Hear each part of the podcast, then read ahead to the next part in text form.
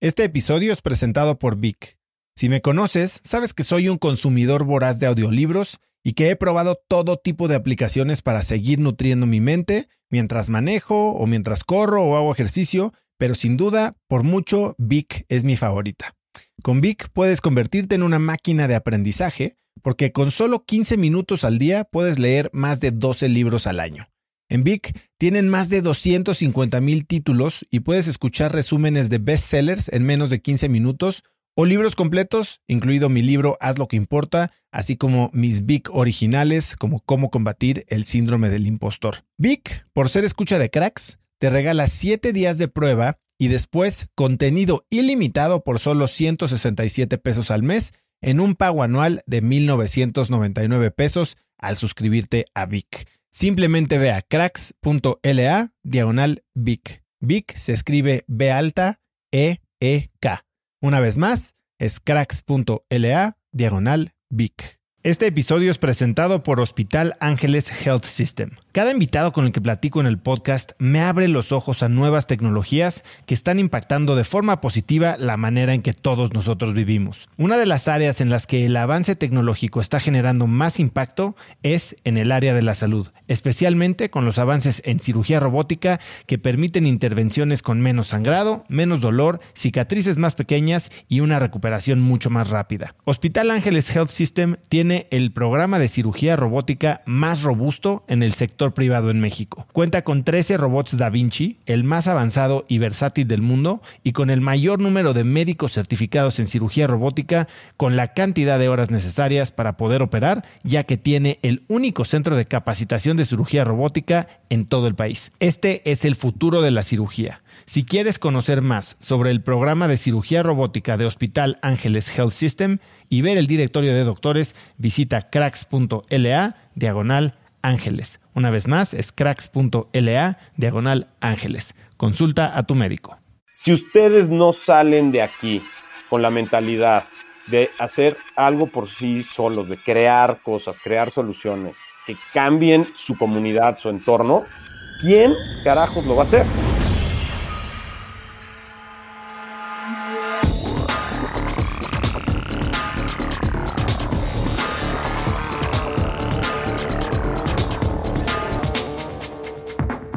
Hola y bienvenidos a un nuevo episodio de Cracks Podcast. Yo soy Osotrava y entrevisto cada semana a las mentes más brillantes para dejarte algo único y práctico que puedas usar en tu vida diaria. Hoy entrevisto a alguien que es un gran amigo, así que puede que la plática la sientan aún más personal de lo normal. Mi invitado de hoy es Juan Pablo Zorrilla.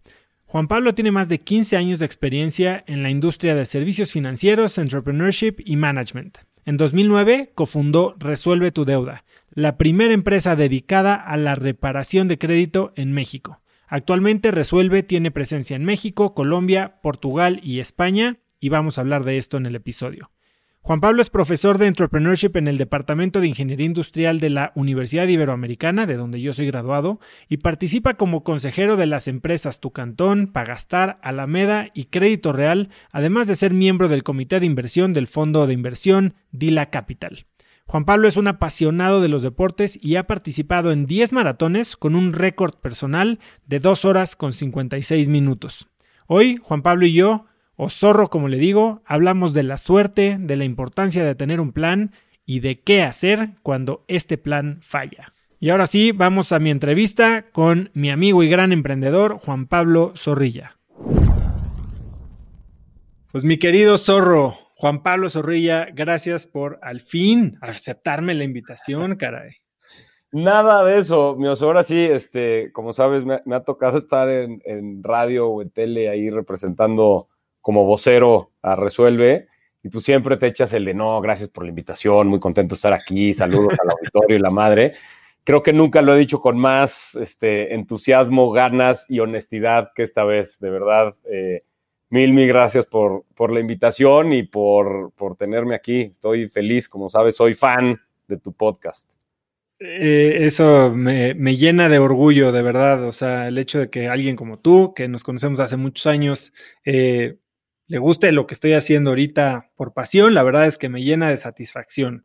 Y, la verdad es que me emociona mucho la plática que vamos a tener hoy, Zorro, porque tú hoy nos vienes a, probar que no, no, todo es lo que parece y que tampoco dónde naces y, y cómo creces tiene tanto peso como la gente le gustaría creer. Pero antes de entrarle a eso, Zorro, tú eres alguien que también le han gustado, así de, de, flaquito que te ves hoy, eres muy, muy deportista y hiper competitivo. La gente, digo, yo te conozco y la gente que te conoce y todo el mundo con el que he hablado, como que cae en, ese, en esa palabra, hipercompetitividad. Pero al grado que te pones hasta agredir a tus empleados, canijo. no, no, jamás, jamás como agresión. Siempre, sí, a ver, la, parte competitiva es, es, un hecho, me ha acompañado toda la vida, eh, eh, al grado de, pues sí, era súper, súper, bueno, soy súper, súper ardido. Eh, creo que ahora lo controlo un poco mejor, pero de chavo y de chavo no tan chavo, la verdad es que sí era este, desastroso lo que me podía llegar a pasar. Eh, peleas con mis mejores amigos de golpes, este, en fin, ¿no? En la cascarita más simple, en este jardín ahí en Cuerna y agarrarnos a golpes. Eh, esa historia que cuentas, eh, una de nuestras gerentes, Katy, en un retreat que tuvimos, estábamos echando unos quemados y quedaba yo contra dos, el director comercial y la gerente comercial, que, además llevaba toda la zona del Bajío, Guadalajara y tal. Entonces, estábamos ahí en la playa, en Acapulco, jugando quemados. Quedo yo, queda Salme y queda Katy. Eh, entonces, ellos tenían la bola, me avientan la bola, ¿no? Ves que quemados te la avientan, la cachas y si no se te cae, pues no te quemaron, ¿no? Y dije, yo ya tenía muy clara mi estrategia, es primero voy contra Katy y ya, ya luego me quedo el one on one, ¿no? Y el one on one, pues a ver quién, quién la libra, pero de entrada el dos contra uno, pues voy contra Katy. Y me avienta la bola Katy, la cacho, ¿no? Pues no la aventó tan duro, quedamos cerca. Y en el momento que aviento, la aventé fuerte, obviamente, para poderla quemar. En el momento que sale la bola, dije, esto es meet the fuckers. O sea, en la cara, cabrón. O sea, le puse el balón de voleibol en la cara, que además se venía medio ella corriendo hacia atrás de espaldas, medio cayendo, no tuve piedad, la verdad la aventé abajo para no darle justamente en la cara, como se cae y en la cara la cacha, se acabó el juego.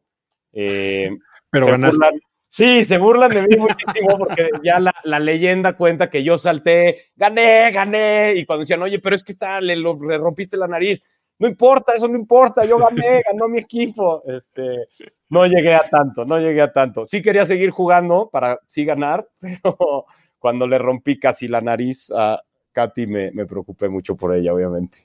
¿De dónde nace esta competitividad? Fíjate que lo, lo, he pensado mucho, o sea, a ver, creo que era como muy natural, es mi personalidad, me encanta ganar, la gente que, que ha estado conmigo tiempo y que sabe que hemos jugado algún deporte o que hemos trabajado juntos, eh, todo lo veo como una competencia y me, encanta ganar. Y, he pensado mucho el por qué, ¿no? O sea, ah, mucha gente como que dice, oye, tienes muchísimo drive, ¿no? Tienes muchísimo empuje, este, quieres hacer las cosas súper bien. Y sí, seguramente habrá algo de eso. Hay creo que también un tema eh, de, cierta vanidad, de, de, que me hace sentir muy bien el ganar y me siento eh, alguien entonces este, que, aporta algo, que lo voltean a ver porque aporta. Y seguramente nunca he ido con psicólogos o tal y he tenido la curiosidad, pero la verdad nunca, nunca he llegado a, ir o nunca me he animado lo suficiente como para ir. Eh, pero seguramente si alguien excavara más, pues vendrá de algo de chiquito, de sentir, siempre acaba todo este rollo o en los papás o en inseguridades o tal. Y seguramente mi inseguridad era el, flaqueo de algunas otras cosas y, me sentía lo suficientemente capaz de, ganar en algunas otras eh, y eso me hacía sentirme bien, me hacía sentirme que contribuía, me hacía sentirme superior, me hacía sentirme satisfecho. Entonces me acuerdo desde chiquito, o sea, en las calificaciones, este, creo que me convertí en un muy buen estudiante por lo mismo, por querer ganar, o sea, no era nada más el sacarme 10, era el sacarme 10 en todo para asegurar que me ganaba el primer lugar, ¿no? Este, y el otro día mi mamá además tuvo la ociosidad de guardar todas mis, calificaciones y en, la primaria que yo iba daban un boletín. Y en sexto de primaria me acuerdo eh, que me había sacado un 9 por ahí y el profesor al final del curso usó liquid paper, ¿no? El corrector, lo borró porque era en orden yaceo y me puso 10 y entonces toda la boleta tenía puro 10, ¿no? Eh, entonces, hasta cierto punto se volvía hasta medio obsesivo, compulsivo ahí el asunto eh, y es pues, parte de mi personalidad. Entonces, seguramente el que yo me sentía en otros aspectos, eh, digo, y, arrancabas un poco la plática, la intro de eh, no soy uno más del club de los cuates del oso de Stanford, ¿no? Este, pero, y que sí, tal vez estoy dentro de ese, de ese, de ese club o, ese grupo de personas, y que tal vez no vengo de esos antecedentes, antecedentes típicos, eh, de una familia muy tradicional y, normal y tal, pero no de haber tenido tal vez muchísimo dinero o renombre o hijo de un empresario que lo había hecho y demás. Este, y, a mí eso tal vez de chico me daba un sentimiento de que yo, si no demostraba que podía competir y que podía ganar en lo que fuera, deportes, escuela, eh, ¿no? Este, la actividad que me pusieras, pues me quedaba un poco abajo, ¿no? Entonces ese, ese mismo sentido, sentimiento de inferioridad en, que no venía de la familia rica o el papá exitoso empresario, eh, pues me hacía... Vamos a ponerle un, un, poquito de contexto. Tú eres el sexto, el más chico de seis, ¿no? Exacto. Somos seis en mi casa, cuatro hermanas, un hermano y yo. Eh, soy el más chico, además, el pilón, ¿no? Este, porque mis hermanos se llevan bastante poco entre ellos. Eh, mi hermano son dos hermanas, luego mi hermano y dos hermanas, y entre ellos se llevarán cinco o seis años, ¿no? Entonces, este, aquí era five under five, ¿no? Este, ¿Y después, cuánto tiempo después naces tú? Y siete años después nazco yo. Eh, mi mamá pierde un hijo ahí intermedio, pero cinco años después nazco yo.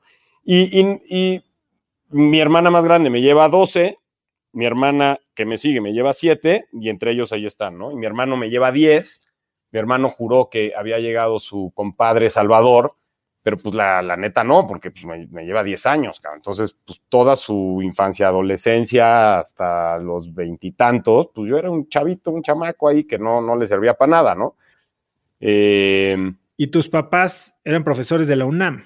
Exacto mis papás, ambos profesores de la UNAM, mi papá arquitecto de profesión, pero de vocación maestro, eh, y de hecho fue así como enamora a, mi mamá, ¿no? De, en una clase de literatura, eh, y mi mamá estudia letras y luego da clases toda su vida, bueno, es directora de primaria toda su vida, eh, y luego retoma el dar clases en la UNAM de morfosintaxis, o sea, nada más clavado en la gramática que eso.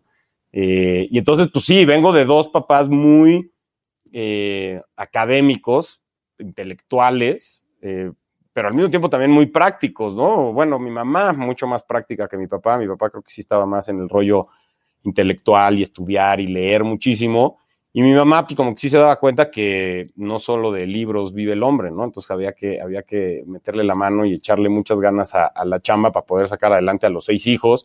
Eh, y entonces, pues ese, ese es un poco el contexto, ¿no? Vengo de ahí, aunque regresando al tema de ser competitivo, pues yo no competía realmente con mis hermanos, o sea, me llevaban tantos años que más bien ellos me ayudaban muchísimo eh, poniendo el ejemplo y abrirme brecha en muchas cosas y yo pude tomar como que lo, mejor de cada uno o ver lo mejor de cada uno eh, y adaptarlo. Entonces no, no tanto competía yo con ellos este, en, ningún sentido, ¿no? Ahora regresemos un poquito a la parte eh, de competitividad y de deportes. ¿Cómo termina este niño hipercompetitivo, deportista, futbolista en la estudiantina? sí, eh, ese, ese, fíjate, fue, yo creo que a la fecha es uno de, mis mayores fracasos. Eh, como dices, me encantaba el fútbol, toda mi vida jugué fútbol, pero en prepa hice las pruebas y no cruzo el primer corte, ¿no? Y mis cuates que venían del Simón sí cruzan eh, no les alcanza tampoco para ser titulares, ¿no? En el equipo, ahí estaban y sí se los llevaban al Nacional y tal, pero bueno, yo en las pruebas y me cortan y digo, oye, ¿cómo que, me cortaron, cabrón? Si yo vengo toda la vida de ser titular y mis cuates y no paso. La verdad es que yo creo que ahí me faltó mucha eh, autocrítica y fuerza a mí y que alguien me acompañara también, una figura de autoridad que me dijera, brother, métele huevos, cabrón. O sea, esto ya no es de, que te van a escoger y el chavito que sacó las buenas calificaciones y el escogido, métele huevos y asegúrate de que el entrenador vea que le vas a echar muchas ganas y que eres un tipo de confiar y dale. Y entonces me, más bien me senté en mi orgullo y como también en, en la pena de, pues sí soy suficientemente bueno y este güey no vio mi capacidad. Y entonces, si no estabas en la selección, tenías que escoger un club.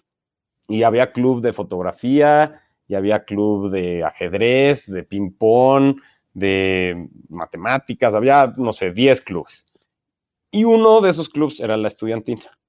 La gran ventaja de la estudiantina era, tenía muchas desventajas, pero una, como usar una capa, ¿no? Eh, pero una, y mayones. mayones no, gracias a Dios usábamos pantaloncitos, eh, pero, pero bueno, da igual, cabrón, podría ser mayones, ¿no? O sea, ya, ya, qué te voy a contar? Eh, la gran ventaja era que podías presentarte solamente dos veces al año. No tenías que ir a ensayos, no tenías nada. Solamente era como para dar el número de la estudiantina. Había cuates que sí lo hacían eh, porque pues, les gustaba y les encantaba y tocaban la guitarra y el piano y la batería. Y habíamos otros tres, que era yo con otros dos amigos que no, no, no pasamos el corte del fútbol y que no queríamos ir todas las tardes, dos tardes por semana al club este, ¿no? y, nos metimos a la estudiantina y, tenías que ir dos veces muy penosas, una al francés a cantar, entré escondido por la puerta de atrás, este, canté Rayando el Sol versión estudiantina y, algún otro colegio del norte de la ciudad que, que, ya ni me acuerdo el nombre, que ahí pues, por lo menos no me conocían, entonces no tuve que esconderme tanto. Y pues bueno, ha sido obviamente el cotorreo más grande de mis cuates que yo perteneciera a la estudiantina. Y, sobre todo para mí lo que más me dolía la estudiantina, la verdad me valía madres. o sea, digo, era penoso y demás, eh, pero lo que más me dolía era no haber entrado y haber jugado fútbol. Y no jugué fútbol toda la prepa, que, o sea, ahí en Lope jugaba en otro equipo. Eh, y, fue por eso. Y todavía en quinto, me acuerdo, me, había como un, este, ahí viajecillo que armaban a mediados de año, final de año, ahí por Cuernavaca y se armó un partido y jugué muy bien ese partido y entonces uno de los directores me dijo, oye, ¿por qué no estás en la selección? Y dije, no, pues es que José Luis no me aceptó y tal, no, no, ve, vuelve a hacer las pruebas, yo voy a hablar con él. Y fui, hice las pruebas yo creo que este cuate le cayó en la punta que, que medio lo mandaran ahí, porque además ya llevaba todo cuarto y me había ido muy bien en calificaciones y venía becado, ¿no? Entonces como que había todo un contexto ahí, yo creo que lo mandaron y dijeron, este güey dijo, por ahora sí, a ver, que me demuestre que realmente quiere. Me citó a correr. Me dijo, ah, bien, a ver, bueno, vamos a ver si las pruebas ahí va, va vente a correr. Y, y, era puro chorro. Llegué el sábado al bosque Tlalpan y no había nadie, ¿no? Entonces dije, no, pues este güey, hice mi berrinche y, y, me quebró y ganó y no me volví a presentar y, y ganó él. Y, no por ganar, ¿no? Pero para que veas mi nivel de competitividad, me ganó y no me volví yo a presentar, hice berrinche y hoy me arrepiento porque digo, qué burro, cabrón. Debí de haber vuelto a intentar decir, oye, estuve ahí el sábado, me plantaste, no importa, yo voy las veces que quieras y si la idea era que yo corriera solo, pues corro solo, cabrón. Eh, entonces, esa es la historia de la, de la estudiantina. O sea, entonces ahí tú crees, ¿cuál, ¿cuál, crees que es la lección que aprendes de una experiencia como estas? O sea, porque me estás diciendo que parecía que, que tú podías hacer todo y lograr todo lo que quisieras a base de trabajo, ¿no? Pero hasta cierto punto te la creíste de más. No, lo sigo creyendo, sigo creyendo que si yo hubiera ahí trabajado y demostrado y hubiera dicho a la Rudy, ¿no? Este, voy y levanto balones y me paro fuera de la cancha en la reja hasta que me deje entrar a la cancha y en la cancha recojo balones y los conos y algún día me dará chance de patear un balón y si llego a patear bien ese balón, o sea, sigo creyendo que el trabajo 100% te lleva. A ver, tal vez no me hubiera llevado a ser titular y no me hubiera llevado a ser campeón de goleo, porque eso necesita ir acompañado de talento y de suerte, ¿no? De esos factores. pero me hubiera llevado a ser parte del equipo. Que al final del día, para mí, el aprendizaje fue ese, el decir, me faltó trabajar más. Y yo te diría, hoy a la fecha, en lo que me he empeñado y he trabajado duro y a partir de esa lección de decir, a ver, no me va a vencer esto y voy a trabajar y voy a encontrarle formas alternas, siempre con trabajo, de llegarle, pues me ha funcionado. Entonces sigo creyendo que sí, sí está el trabajo. Creo que más bien el derrotarte o el darte aires de diva y de berrinche es lo que al final del día hace que fracases, ¿no? Me has mencionado un par de veces ahorita y también cuando hablamos hace poco y antes de empezar la palabra suerte. Cuéntame un poquito, ¿por qué, ¿por qué piensas tanto en la suerte? ¿Qué es la suerte para ti? ¿Qué es este concepto del que hablas de Return in Luck? Sí, ese es un libro, este, Jim Collins es, y, los, los, apunté por acá para no, para no fallarte. Pero bueno, este que tiene, eh, se llama Great by Choice y habla justo de este concepto de eh, el retorno de la suerte, ¿no? Y no, no, es, no es que siempre tienes buena suerte y por eso se dan los resultados, por eso me gusta ese concepto. Creo que es reconocer que consigues algo, logras algo, eh, sería creo que muy arrogante, muy soberbio pensar que solamente porque tú fuiste lo súper fregón para lograrlo, ¿no? O sea, hay una serie de circunstancias que te acompañan, que es lo que le llamo suerte, circunstancias positivas que se abren puertas, que te dan la posibilidad de hacerlo, y tú tienes que trabajar para hacerlo, ¿no? Entonces, el concepto de este cuate es justamente como, como ese, esa mezcla entre vas a tener buena y mala suerte en la vida, ¿no? Y pone ahí un ejemplo de una expedición y cómo, cómo lo ilustra, ¿no? Pero el concepto es, vas a tener buena y mala. Si tú estás muy preparado y estás muy fuerte, pues la mala suerte vas a lograr mitigarla y vas a lograr salir adelante de eso. O sea, mala suerte, oye, pues tienes ahorita un restaurante en plena pandemia. ¿quién pudo haber previsto eso, no? Tienes cines en plena pandemia. No hay forma que lo, que lo, que lo pudieras haber previsto y, saber que eso se hubiera desencadenado en que tenías que cerrar tu negocio y demás. Pero sí tienes la fortaleza de tal vez pasar ese mal rato, esa brecha y eventualmente va a llegar ese golpe de buena suerte donde ahora tal vez la gente solo puede ir eh, por alguna razón a tu cine o a tu restaurante y si estás lo suficientemente fuerte, eres capaz de aprovechar esa oportunidad, ¿no? Eh, entonces, ese, es un poco el return on luck o el, retorno sobre la suerte que puedes tener, que tiene que ir acompañado de esa preparación. Pero creo que uh, en últimas fechas, vas, vas creciendo, madurando un poco más, pues te das cuenta que, que incluso en lo que yo creía que era solo fruto de mi trabajo, ¿no? O sea, buenas calificaciones. No, eras, eras ahí un poco resultado de esa circunstancia de tal vez yo haber tenido a mis papás que eran maestros y me acuerdo de mi mamá siempre dándome como tips, ¿no? Y, el hack de, a ver, el primer mes, y yo ahorita se lo paso a mis hijos, digo, el primer, mes, el primer mes trabaja como desesperado, o sea, nadie puede aguantar ese ritmo de entregar la tarea perfecta, todo perfecto, el examen perfecto, no aguantas, pero el primer mes sí, o las primeras dos, tres semanas. Y entonces la maestra que está del otro lado empieza a poner etiquetas. Y es terrible, pero ese es el sistema. Y la etiqueta es, estos cuates son los inteligentes o los que trabajan duro, los que completan todo. Este es el montón, el pelotón, y estos son los que están fregados. Y eso pasa en una entrevista de trabajo a los tres segundos, ¿no? O sea, esa, percepción que llegas a tener. Entonces aquí tal vez le das un mes, y ojalá sí sea un mes. Entonces, si tú haces eso, es un poco el de créate fama y échate a dormir, pues, pues sí funcionaba. Yo le echaba ganas durísimo ese primer mes y luego continuaba con un buen trabajo no a la intensidad.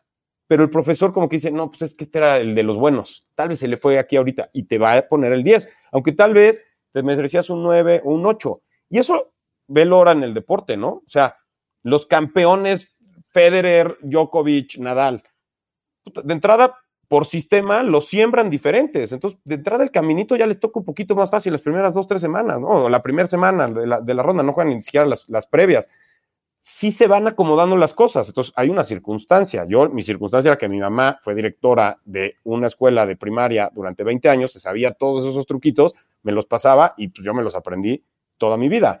Trabajaba duro, pero había esa circunstancia, ¿no?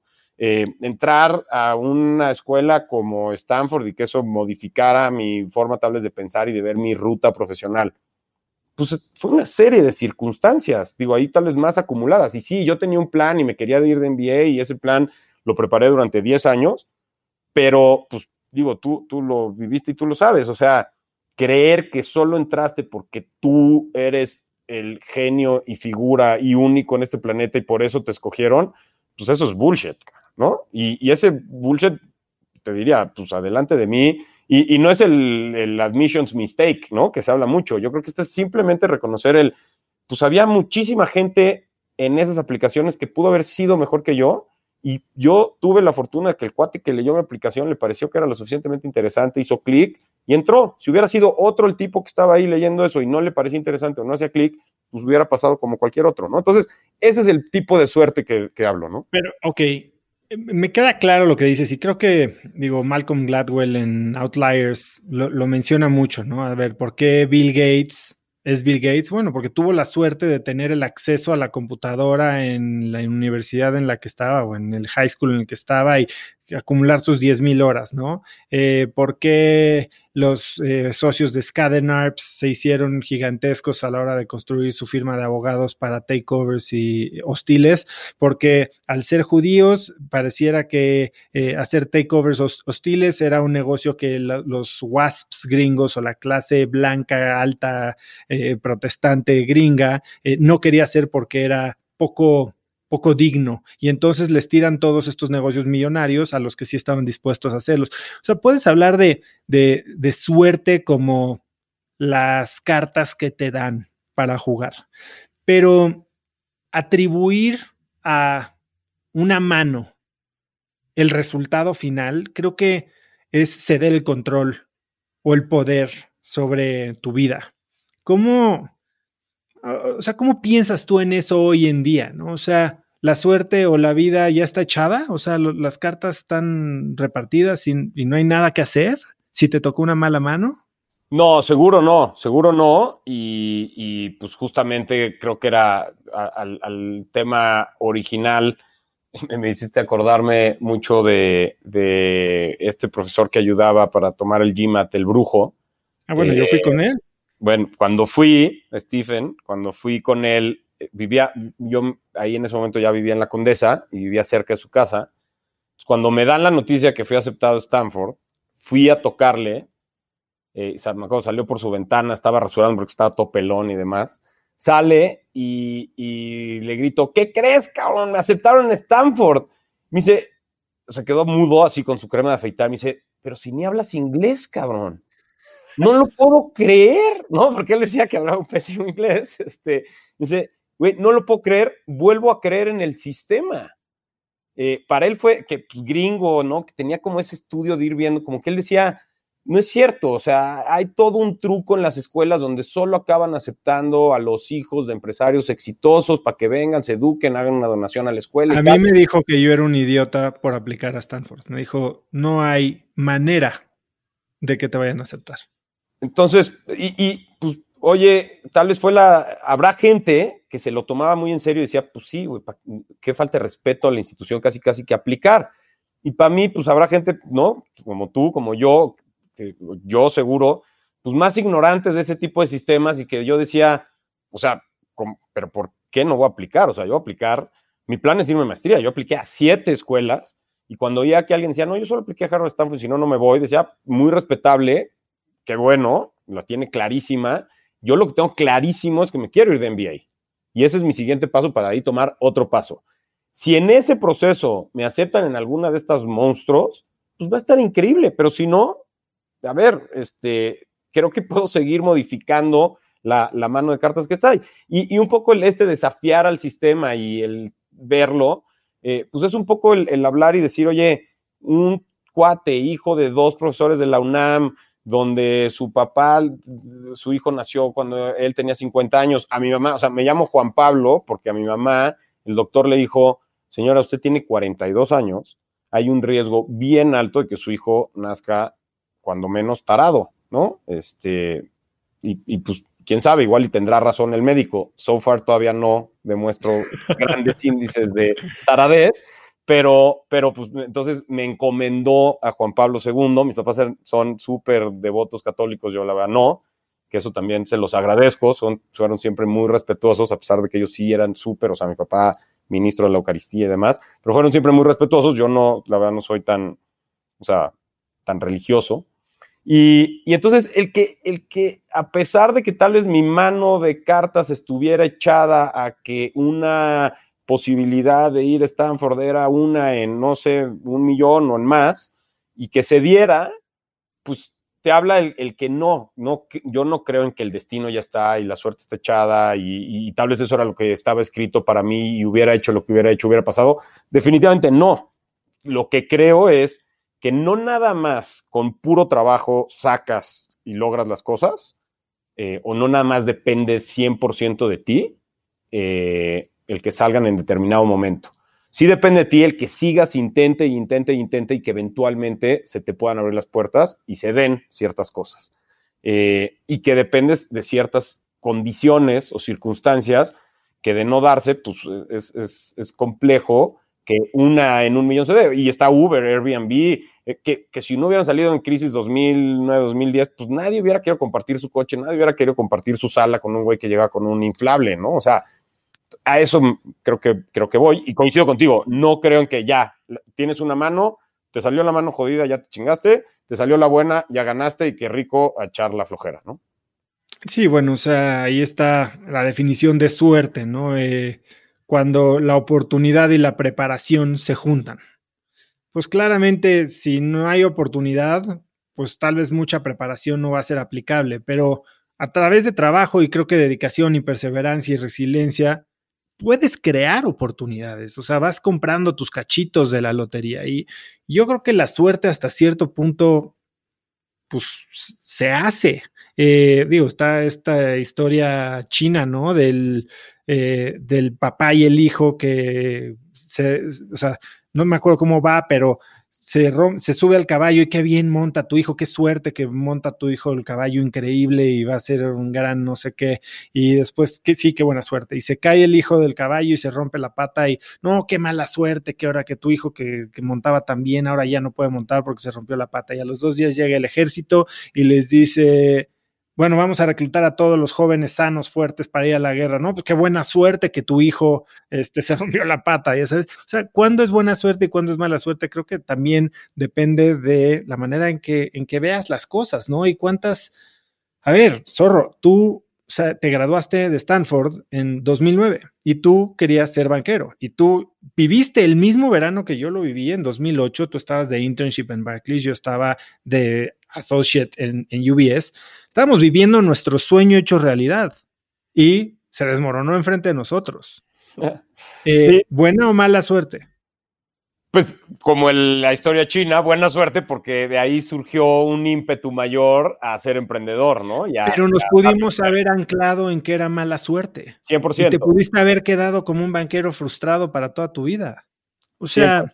Sí, 100% de acuerdo con eso y creo que eso sí tiene que ver mucho con, con ese ese tema de que a mí me encanta y que, que trato de aplicarlo, ¿no? Ese de grit o de perseverancia y de, aguantar, pues mucho es esa actitud, ¿no? O sea, sí, como dices, ese, ese sueño yo lo tenía desde los tal vez 15, 16 años, ¿no? Que me inspiró uno de mis cuñados que estaba en, en Goldman Sachs, este, en Nueva York, Wall Street. Yo decía, es que yo quiero llegar ahí, ¿qué tengo que hacer ahí? De ahí empecé a construir todo un plan súper detallado, ¿no? O sea, que fue definiendo varias cosas en, mi vida, eh, construido además en conjunto con Mer, mi esposa, donde ¿no? llevábamos justo 10 años de novios y nos íbamos a ir casados a la maestría y de ahí Nueva York. Y sí, podrías decir, oye, se desmoronó en mi cara. Eh, yo me acuerdo que además estaba haciendo un segundo internship en, Italia, porque pues, Stanford te daba ese chance de hacer esa experiencia global, ¿no? Y entonces te ibas a trabajar gratis, eh, o, no gratis, te pagaban los viáticos, ¿no? Y, trabajabas un mes. Yo estaba trabajando en Italia, en, un hotel boutique increíble, haciéndoles un modelo ahí financiero porque querían venderle a BlackRock. Y de repente veo la noticia de Lehman Brothers quebrado, ¿no? Este, evidentemente en mi egoísmo lo único que pensé es, uff, ¿y ahora qué, qué va a pasar, no? O sea, si quebró Lehman Brothers, el próximo cuál va a ser ya después pensé en toda la gente que estaba en Lehman Brothers, que llevaba toda su vida ahí, que todo su patrimonio estaba ahí y tal. Y cuando hablo, eh, el MD, el, del desk a donde yo iba a aterrizar, me dice, oye, ya me habían hecho oferta, ya me habían pagado el signing bonus, todo. Me dice, oye, tu oferta sigue, pero pues yo tenía tres lugares. Uno de esos tres lugares era para ti. Con lo de Lehman, y nosotros compramos un pedazo de lo de Lehman, justo me acaban de llegar 12 personas que tienen 10 veces más experiencia que tú, que llevan 15 años en el negocio, que tienen clientes, que tienen contactos. Dijo, brother, y me voy a quedar a tres. Si quieres, vente y nos ponemos a las patadas entre todos. Yo te recomiendo que te vayas a México, vayas a la oficina de México un año y ya luego te regreses. Eh, y en México habían prácticamente switchado a la gente que estaba de la oficina de Barclays, había salido y se quedaron con la oficina de Lehman. Entonces, cuando yo vengo a México, porque pues, me vengo a platicar con ellos, pues no te quiero contar el coraje, depresión, eh, enojo de toda la gente en esa oficina. Y ahí fue cuando dije, o sea, no, no hay forma, o sea, ya me quedé atorado, porque ni puedo ir a Nueva York, no hay forma que le gane a esos 13 cuates, o sea, ni aunque me convierta en el utilero y cargue todos los balones y les lleve desayunos todos los días, o me van a correr a los tres meses. Y no hay forma que me meta esta oficina porque me voy a deprimir junto con ellos y yo estoy empezando mi carrera, ¿no? Eh, entonces, sí, sí eran tiempos sin duda este, difíciles, curiosos, que a mí me abrieron la puerta, ¿no? ¿Cuál fue el razonamiento entonces? O sea, dijiste, aquí ya no puedo y para ti, ¿cómo, ¿cuál era el diálogo en tu cabeza entre, bueno, ya sé todo lo que trabajé y todo lo que creí que iba a ser, aquí terminó y ahora empiezo de cero, ahora para dónde volteo? ¿Qué pensabas en ese momento?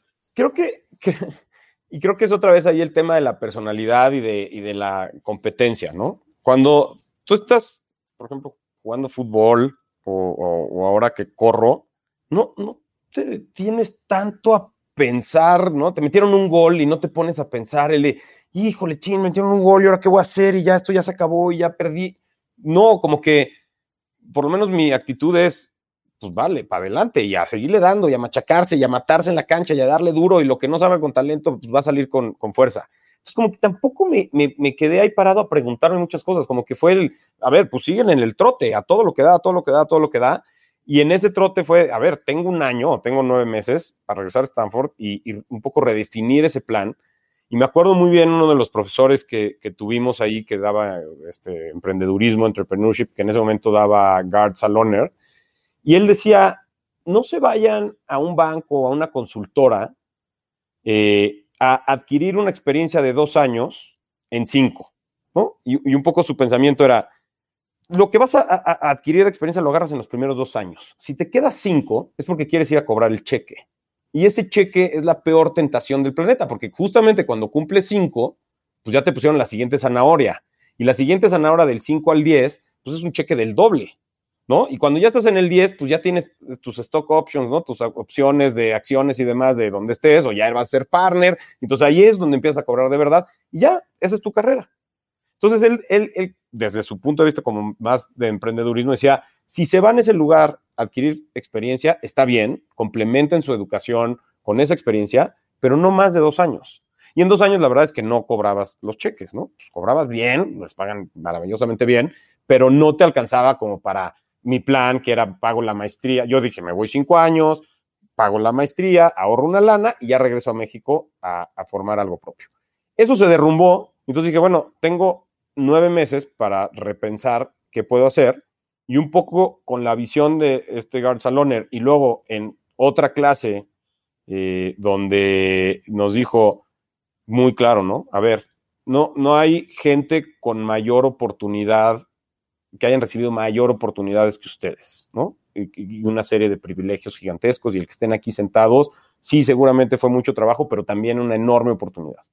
Si ustedes no salen de aquí con la mentalidad de hacer algo por sí solos, de crear cosas, crear soluciones que cambien su comunidad, su entorno, ¿quién carajos lo va a hacer? Y entonces decía, y esa pregunta nos debe de preocupar muchísimo, porque entonces los que lo van a hacer, ¿con qué intenciones lo van a hacer? ¿Cuál va a ser su motivo real? ¿Cuál es su objetivo real? ¿no? Eh, y entonces a mí eso también se me quedó muy grabado y dije, bueno, pues si me lo están diciendo, otra vez entra ahí como esa circunstancia. Yo veía cuates súper exitosos que venían de private equity, que venían del, no, de los mejores private que venían de los mejores bancos, de los mejores bancos, y que decían, ¿sabes qué? Yo ya aquí mi idea es volverme emprendedor.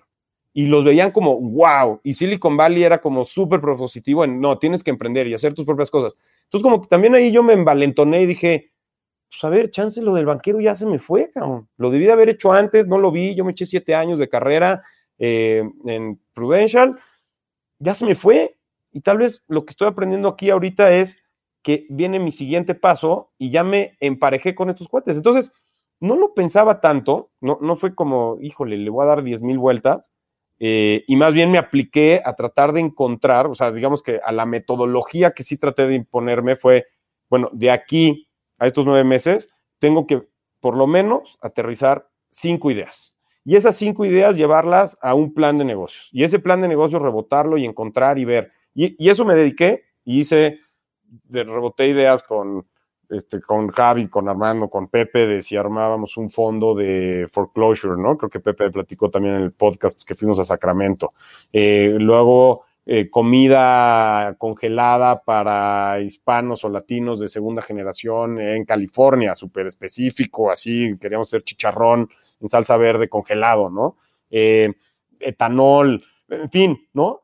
Hasta que pues, llegamos con la idea de resolver tu deuda y también pues, me sentí muy, muy cómodo con Javi como partner y dije, puta, de aquí soy y, vamos a hacerlo, ¿no? Entonces ese fue un poco el proceso. Antes de entrarle un poquito a Resuelve, a ver, ¿qué le dices hoy a alguien? Porque, a ver, tú eres profesor y yo siendo profesor en Libero 6, 7 años, eh, eh, enseñas emprendimiento y muchos de esos emprendedores que están tomando clases contigo quieren irse de maestría. Y a mí la pregunta que más me hacen es, ¿cómo le hago para entrar a una maestría o me conviene irme de maestría? Eh, o sea, ya, dejamos claro en la mesa que cualquiera se puede ir a la maestría que quiere, si le friega, si tiene suerte, si lo quieres poner así, pero hay manera de entrar y de pagársela y no necesitas ni tener este, un, un fideicomiso que te dejaron tus papás ni una isla en el Caribe, ¿no? Ahora, ¿qué, ¿qué le dices a alguien? ¿Te vas de maestría o no te vas de maestría? O ese dinero te lo gastas aquí emprendiendo o te vas a trabajar a Resuelve, a Instafit, a Clip, a donde tú quieras. Yo, yo mi recomendación siempre es así de saque, porque a mí me funcionó y pues porque cuando alguien te pide un poco el consejo, supongo que lo ve porque algo le parece que, que hace match de tu vida con lo que ellos quisieran. Entonces yo lo que les digo es sí, 100% vale la pena. Ahora, tienes que encontrar las razones que para ti valgan la pena. Eh, para mí valía la pena muchísimo eh, por experiencia de vida. O sea, valía la pena porque me iba a ir, era mi plan, irme con mi esposa, con Mer, eh, era un plan de los dos. entonces, eso me, ilusionaba muchísimo. Me ilusionaba muchísimo el, poder ir a estudiar a Estados Unidos. me ilusionaba muchísimo el pensar que yo me quería dedicar al mundo financiero, al mundo de los negocios, pero al mismo tiempo, lo que te decía de mis papás, pues valoraba mucho en ellos esa cuestión académica, intelectual. Entonces, para mí, el estudiar una maestría era, y un MBA en específico, era como el grado máximo de estudios que puede alcanzar alguien que se quiere dedicar a los negocios. Entonces, para mí era como ir a hacer un doctorado. Aquí un intelectual me escupiría y me diría que estoy súper tonto y que no tiene nada que ver y estará en lo correcto, pero para mí en, completar esa meta intelectual académica era súper importante. Junto con todo eso, yo estaba 100% seguro y convencido que esto me abriría muchas puertas a conocer a gente con la cual pudiera hacer negocios o trabajar.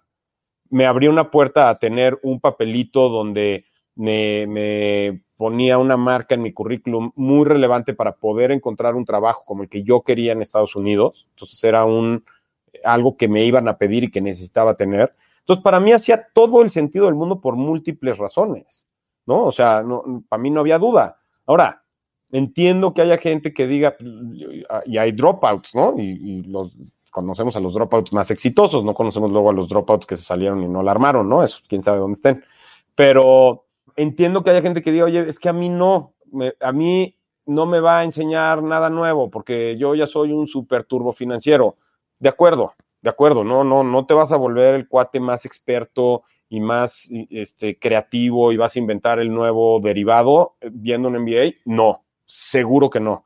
Eh, no vas a inventar eh, los robots que hacen trading automatizado. No. O sea, si estás haciendo eso y ya lo traes y tienes una carrera muy definida y te está yendo muy bien ahí, pues sí, yo les diría, síguela, ¿no? Si traes la cosquillita, es porque algo de estas razones tal vez que di te está, te está generando esa curiosidad. Eh, y entonces lo que yo les digo es, pues a ver, haz el proceso, que te acepten. Que la decisión quede en ti. Y luego les dices que no, ¿no? Y esa experiencia me la llevé yo desde prepa, ¿no? Para mí fue, yo en, en prepa, en el fútbol, decía, no, yo les dije que no a la selección, yo no quise jugar. No mames, bullshit. No es cierto. ¿No? O sea, yo sí quería, me dio miedo, no quise trabajar lo suficiente, no me dio pena, hice berrinche, lo que tú quieras. Entonces, eso me quedó. Dije, a ver, yo de aquí no me la vuelvo a quedar así. Si hago todo lo posible y no me aceptan, ni modo, no me aceptaron. Shit happens. Pero no, no me voy a, curar en salud de, no, yo soy tan bueno y tan inteligente y me ha ido también en la vida que yo eso, la verdad, no, no lo quiero. No, pues, a ver, que te acepten y ya luego les dices que no. Ahora has hablado muchísimo de hacer planes y también eh, nuestros amigos hablan de ti como un planeador incansable hiciste este plan cuando tenías 17 años. A ver, platícame un poquito de este plan, esta carta que te escribiste y después cómo has seguido haciendo planes, porque también ya vi que por más planeador que eres, estás abierto a cambiar los planes. Sí, yo creo que, eh, y, el otro día platicaba con mis sobrinos, pues son esta generación más millennial, ¿no? Del finales de los 90, 2000 y pues ya hoy están en sus 20 y aunque lo hago poco y lo debería hacer más, pues me encanta platicar con ellos y ver cómo sus nuevas ideas. Y creo que se ha generalizado mucho en que son estas almas libres que viajan por el planeta y les vale madres todo, y no es cierto. Creo que más bien es, lo que tú dices, son gente que están mucho más abiertas a múltiples opciones, gente que está muy abierta al cambio y cambio rápido, constante, y eso los hace parecer que no tienen planes o que les vale gorro o que van por la vida ahí flotando y volando, ¿no? Entonces yo creo que no, o por lo menos yo lo que he aprendido es que esa generalización, ¿no? De, la generación esta de cristal o de que no, no están tan fuertes, no, creo que es más bien juegan muy bien las cartas que les tocó jugar. Pues, ¿por qué jugarían con una mentalidad de la posguerra baby boomer cuando eso ya no existe, ya no está en el, mapa, ¿no? Entonces, cuando hablo con ellos, me doy cuenta que también entienden, o con mis alumnos de Libero, que entienden claramente que no es tener un plan rígido por la rigidez y que tienes que seguir al pie de la letra y tiene que ser el plan tradicional que siguió tu papá de 25 años en una aseguradora. Que, by the way, si eso es lo que te gusta, si eso es lo que te llama y es lo que te sale, está increíble, ¿no? No tiene nada de malo. Eh, creo que lo que se vuelve confuso ahí es como el querer correr a, no, es que un plan me va a limitar y ya no voy a tener la capacidad de crear y de hacer. Entonces, para mí, la importancia de un plan es, o lo que veo, es que te da ese, ese rumbo, ¿no? Ese, ese por dónde poder ir y, y que si en el camino decides cambiarlo, pues tienes chance de cambiarlo, modificar, adaptarlo y seguir sabiendo hacia dónde vas. Cuando no sabes, es muy difícil trabajar muy duro, porque pues qué hueva, a nadie le gusta levantarse a las 5 de la mañana. Bueno, que yo sepa. O sea, los que se levantan a las 5 de la mañana hacen un esfuerzo. Que luego hay una recompensa por levantarse tan temprano, está increíble. Eh, a nadie le gusta levantarse a correr 25 kilómetros lloviendo. Oye, que luego ahí en tu introspección y corriste y te sentiste muy bien y lograste un reto, pues sí, pero no es porque te gustó de inmediato. Entonces, para mí, ese plan de los 15, 17 años vino mucho, te digo, por, por inspiración de, de mi cuñado, ¿no? Otra vez, mis papás, profesores. Mis hermanos, todos están del lado humanista, ¿no? Mi hermana más grande es historiadora, la que le sigue es pedagoga, mi hermano es diseñador industrial, otra hermana diseñadora gráfica y la última comunicóloga. Y llega la oveja negra de la familia a cagarla, a irse de ingeniero industrial y quererse hacer MBA y meterse de financiero y tal. Eh, mucho por esa inspiración de, mi cuñado, que que entonces yo, yo decía, oye, ¿qué tengo que hacer para llegar ahí?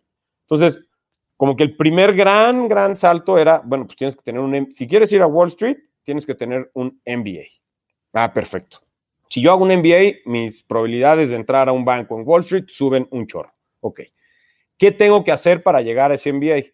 Ah, bueno, pues tienes los siguientes 10 años. Primero, buenas calificaciones, estudiar una carrera y tener experiencia laboral relevante. Ah, pues ¿cómo estar, en una, estar en una gran sociedad de alumnos de ingeniería industrial liderada por alguien de altos valores. Y, enorme capacidad. Enorme capacidad. De convocatoria. Eh, exactamente. Eh, pi, ¿no? Eh, Para los que no sepan, el zorro y yo estuvimos en la sociedad de alumnos juntos en ingeniería industrial. Y el, el zorro era del, comité social, ¿no? Era, eras el que hacía las fiestas. exacto. Ahí tengo todavía el, flyer donde venía el organigrama y, tú como buen presidente uniste fuerzas, este, creo que era Javi. Con Javi Ocuisen, sí. Eh, y lo lograste convencer que tú eras un mejor candidato a presidente. No sé cómo lo lograste, porque. Eh, fue, aquí ya siendo honestos, fue un tecnicismo y creo que él no le daban los créditos para ser presidente, entonces fue vicepresidente. Ok, ok, ya, con razón, con razón. Pero bueno, entonces, eh, era parte, claro, eso era parte del currículum y es parte del, sistema y, habrá quien pueda decir, híjole, qué flojera, cabrón, este cuate se metió a la sociedad de alumnos solamente para cubrir una parte en su currículum. Sí, tiene razón. Ahora, pues no, no me daba flojera porque pues habíamos cuates buena onda y organicé un torneo de, dominó que estuvo a todo dar y organizamos alguna otra fiesta. Eh, en fin, entonces, sí, el plan para mí era, oye, a ver, ¿qué cuestiones relevantes o qué cosas van a ser importantes cuando yo esté estudiando? Ah, pues sociedad de alumnos, seguro, los gringos lo valoran y las universidades gringas lo valoran, ok. Servicio comunitario social, ah, pues ¿qué me puedo meter? Y ojo, si no, si no estás convencido de una de dos cosas o de las dos, una, que eso te va a servir y entonces eres frío calculador y estás nada más forjando tu futuro. O la otra, realmente te importa eh, eh, esas actividades y te importa ser parte de la sociedad de alumnos porque te vas a relacionar, porque puedes echar buen relajo, porque estás contribuyendo con la escuela. Eh, o en servicio social porque crees que realmente estás ayudando a esas personas y tienes esa capacidad de ayudar y tienes esa responsabilidad de un poco este, dar de regreso, ¿no? Ese give back to the community. Si no tienes alguna de esas dos, pues obviamente, evidentemente no lo vas a hacer. Eh, la verdad, para mí siempre fue como un mix entre las dos. Eh, ni soy Carmelita descalza y quería hacer solamente cuestión social, ayuda o servicio social me ayudaba al currículum, pero al mismo tiempo soy un fiel creyente y hoy lo sigo haciendo, ¿no? Hoy participo en cosas que me llenan por, saber y lo hago de manera completamente gratuita y desinteresada, eh, más que por mi propio interés de yo poderlo desarrollar. Eh, y, o no, y no lo harías, ¿no? Entonces, como que ahí fui trazando mi plan, que lo vas descomponiendo en estos microobjetivos y te vas mezclando y vas como también esa ley de la atracción que no, no, quiero ahí confundir en que yo creo que es metafísico y simplemente por pensarlo lo atraes, pero sí si estás pensando todo el día en eso y estás hablándolo y tal, pues la gente se va enterando y dicen, ah, oye, mira, ya hay un güey que saca buenas calificaciones, que se quiere unir a la planilla esta, eh, que no tiene aspiraciones de ser presidente, entonces no nos va a robar el, el puesto. Eh, puta, nos hace falta uno de esos, tráetelo, cabrón, algo cargará de la mochila este güey, ¿no? Ah, pues a todo dar. Eh, esa es para mí como la ley de la atracción, ¿no? Vas conectando, vas informando, vas dejándole saber a la gente tus intereses y vas un poco recibiendo su invitación o tú te le vas presentando en el camino.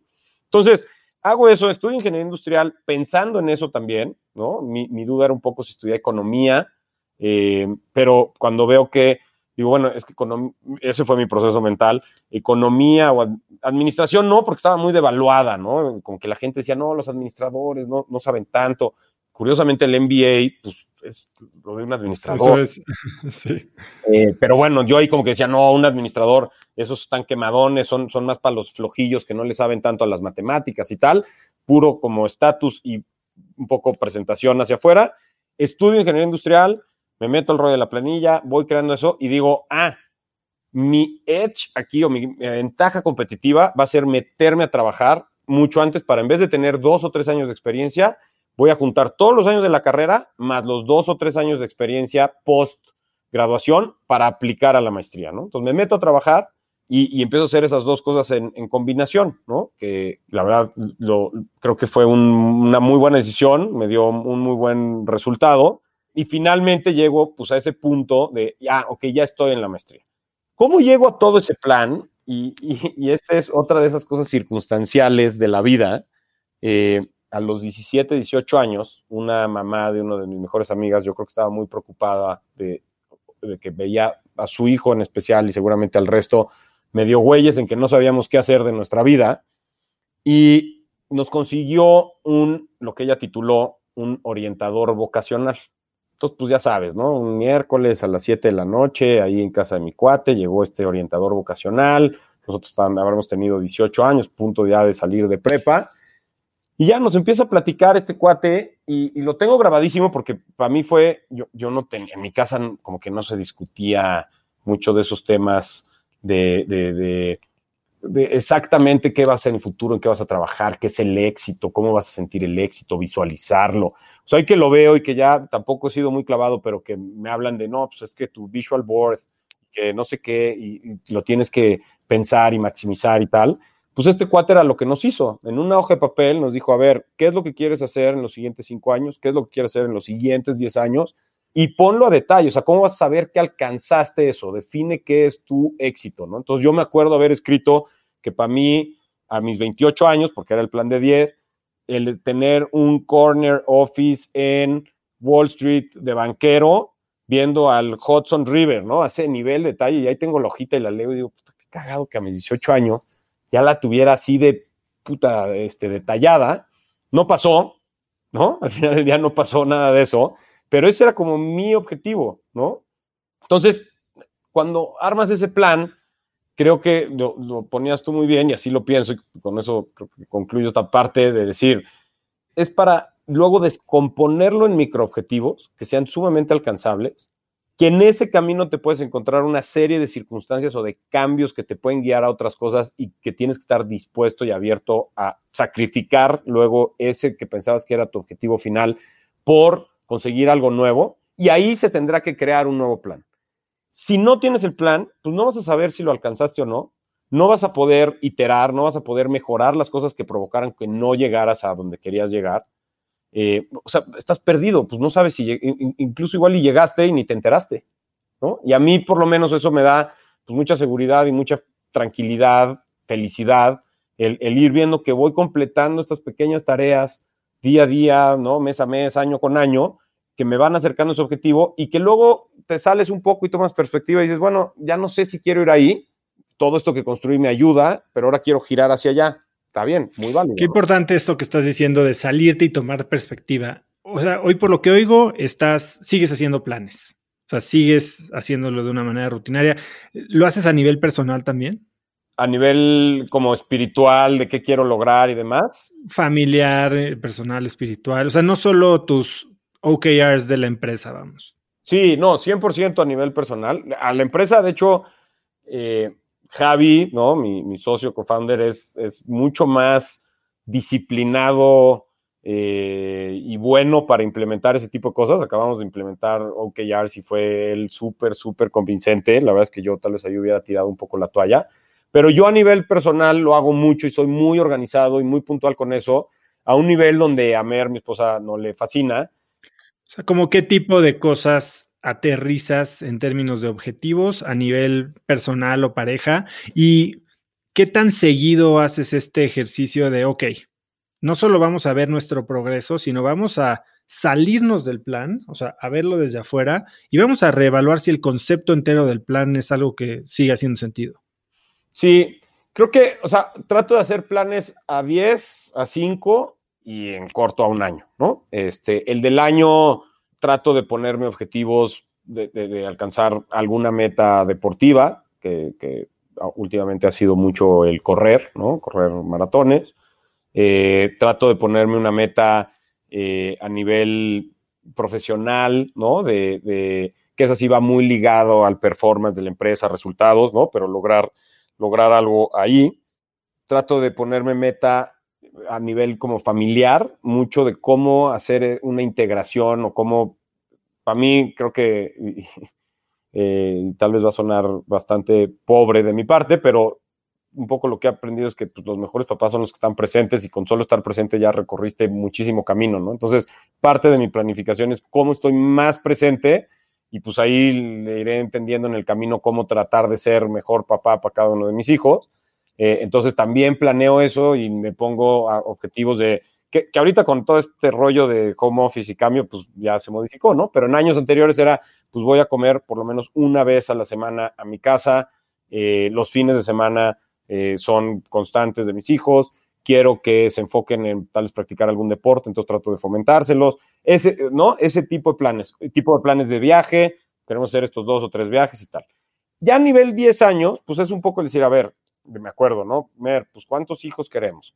qué, quisiéramos de, por qué? O sea, ¿por qué queremos tener hijos? ¿Cuál es esa misión que parece eh, tan importante de, tener hijos, ¿no? Eh, estamos en el mismo canal de por qué.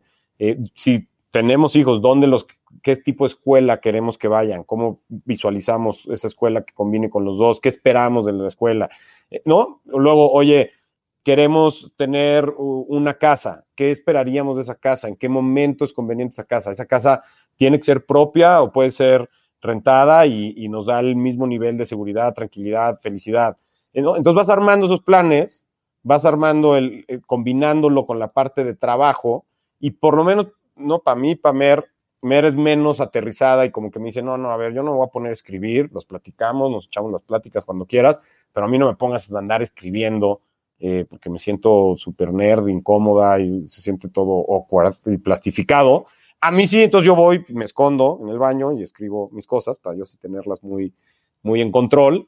Eh, y, creo que eso es lo que me ha, funcionado. ¿Cómo me salgo en perspectiva? Pues otra vez, cuestionándonos ese tipo de cosas y, y un poco, no sé, de los últimos cinco años para acá que en los siguientes 10 años yo le decía, oye, para mí una meta importante es que como familia podamos vivir en el extranjero en algún momento dos años. ¿Qué tenemos que hacer para podernos ir dos años a vivir fuera al, extranjero? Y en un principio era tal vez a mis 35, hace cinco años, yo lo veía más como un sabático. Entonces decía, ¿qué tengo que construir? ¿Qué tengo que hacer para irme un sabático? Pensando mucho en irme a Estados Unidos ese plan ya cambió porque justo en esos cinco años, en Resuelve, en la chamba, por también otra serie de circunstancias, hemos ido abriendo oficinas en otras partes del mundo. Entonces, hoy tengo la oportunidad de decir, bueno, no, no me tengo que ir de sabático y no quiero, porque me encanta mi chamba y no quiero perderme ese año, y tal vez quiero que sean más bien dos años, y quiero realmente eh, meterme a la cultura del lugar y, realmente vivirlo. Eh, y si me voy nomás de vacaciones, pues no creo que vaya a ser así y voy a estar atado de alguna forma a seguir teniendo que regresar a México tal vez cada una vez al mes, ¿no? Ese era como el plan. Y pues ahorita lo veo, digo, oye, si abrimos oficina en X o Y lugar y esa oficina tiene un X crecimiento, me puedo ir ahí y realmente quedarme entonces dos años, ¿no? Y entonces se modificó el plan, ya no es sabático, es trabajando, pero sigue ese objetivo grande de decir, oye, vámonos a vivir fuera un par de, un par de años, ¿no? Eh, como familia. Ahora vamos a, cuéntame un poquito más de Resuelve, porque bueno, yo me he aventado toda la odisea de Resuelve desde que estaban en su segundo año y tuvieron la idea en una clase, eh, como me dice Javi, otro momento de suerte, ¿no? En el que tú sí estabas poniendo atención y él no, pero pues han pasado por muchísimas altas y bajas, ¿no? O sea, ya son 11 años de la empresa. Eh, tres partners diferentes, o sea, dos, procesos de compra, recompra, salida, no salida.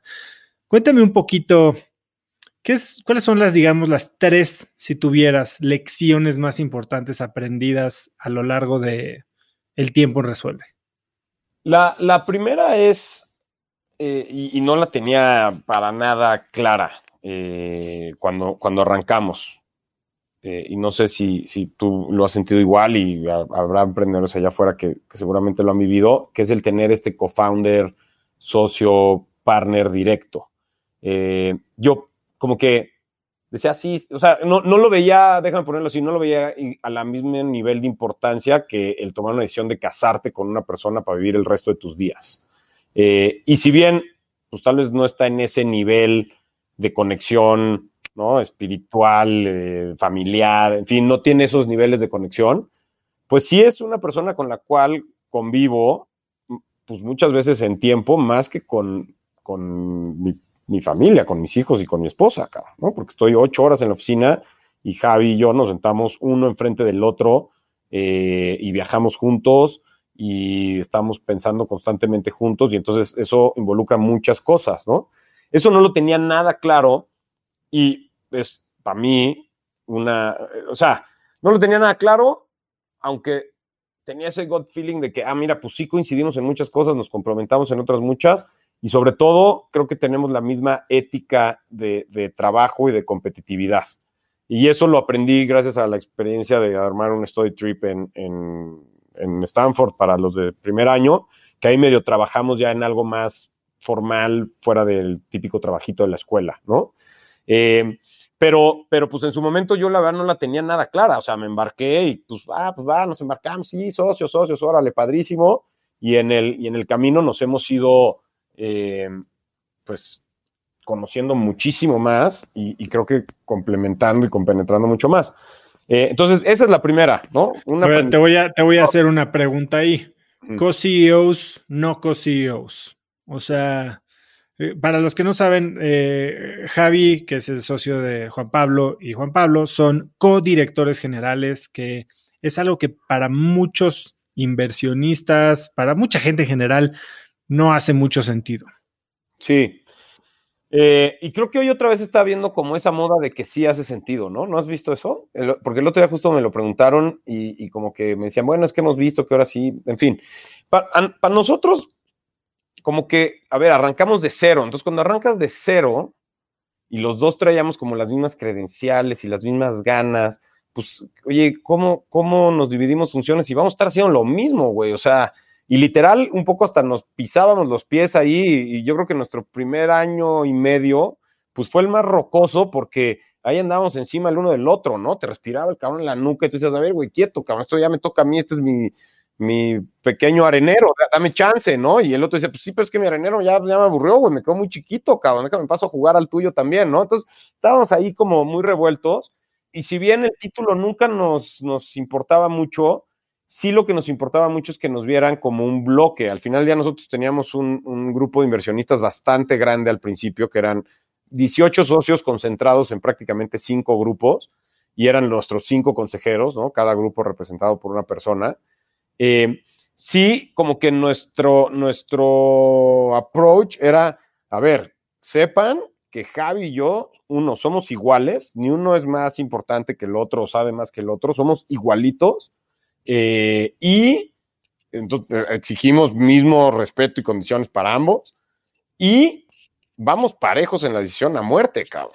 O sea, no, ahí había Esta es una, frase que algún día una de mis hermanas me dijo que pasó en una cena y que, se empezaron ahí medio a pelear una pareja y el güey se voltea, el güey no era tan buena gente, era medio nefasto, pero le dice, aquí me apoyas, ya en la casa me cagas, pero aquí me apoyas, ¿no? Entonces yo le conté esa historia a Javi algún día, me dijo, oye, pues yo creo que para nosotros así debería de ser, le dije, totalmente de acuerdo. Entonces había en el pitch o en, el, en consejos donde alguno de los dos decía un número que era así como, no, güey, lo estoy viendo aquí en la hoja y lo está diciendo mal. Y pues jamás nos metíamos a decir, oye, no, Javi, discúlpame, pero es que dijiste que habíamos metido 200 clientes y en realidad son 162.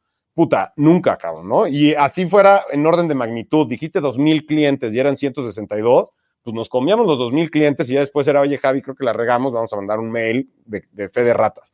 Pero nunca nos poníamos o sea, teníamos como ese, ese sentimiento de bloque muy cañón. Entonces, para nosotros no hubiera funcionado el de, güey, tú vas a ser COO, yo voy a ser CEO, o tú vas, además no teníamos, te la compro en alguien que sea como muy técnico, ¿no? Entonces tienes al CTO, que sí hace sentido, ese cuate tiene unas características y habilidades muy específicas, y tienes al tal vez el CEO que va a ser más administrativo y va a manejar la relación con las inversionistas y tal. Aquí no, teníamos los dos ingenieros industriales de la Ibero, los dos MBAs de Stanford, o sea, sí, el banquero y yo este, en ventas de fondos de inversión, pero veníamos del mundo de servicios financieros. O éramos a los ojos de alguien de afuera en papel lo mismo. Entonces no era como que, ah, mira, está muy claro que él vaya a ser el COO y tú vas a ser el CEO. Entonces nos funcionó, nos funcionó mucho. Eh, y yo no, no, no lo hubiera cambiado y hoy no lo cambiaría tampoco, ¿no? Ok. A mí, por ejemplo, lo que me pasó con Diego, Diego Krill, que era mi socio igual regresando a Stanford, empezamos más o menos al mismo tiempo, eh, resuelve, bueno, ustedes empezaron un poco antes y yo lo mío es tuyo, éramos co-CEOs hasta que tomamos un socio mayoritario. Y este socio mayoritario nos empezó a picar al uno con el otro. Eh, y fue ahí cuando empezó a romperse la relación, ¿no? Porque digamos que cada uno teníamos nuestro propio jefe dentro de este socio que ya era el mayoritario y a veces los objetivos no, no estaban alineados entre lo que le pedían él y lo que me pedían a mí. Y al final del día la, mejor decisión fue eh, asignar a uno como, como CEO y fue yo cuando decidí eh, salir de la empresa. Pero bueno, segunda lección. Segunda lección es y, bueno, nada más en esta primera es muy importante eso porque como bien dijiste, pues va a haber altas, bajas, regulares, malísimas, buenísimas. Y si no estás en ese nivel de sociedad con penetración, va, a tronar, ¿no? Va a reventar. Cuando sean las malas, pues alguien se va a pandear y no, no va a funcionar. La, segunda lección que va relacionada a esto es, no importa, o sea, si te sales de eso y lo ves en, el, en, el, en un periodo de tiempo mucho más largo, pues empiezan a volver más insignificantes las bajas y las altas.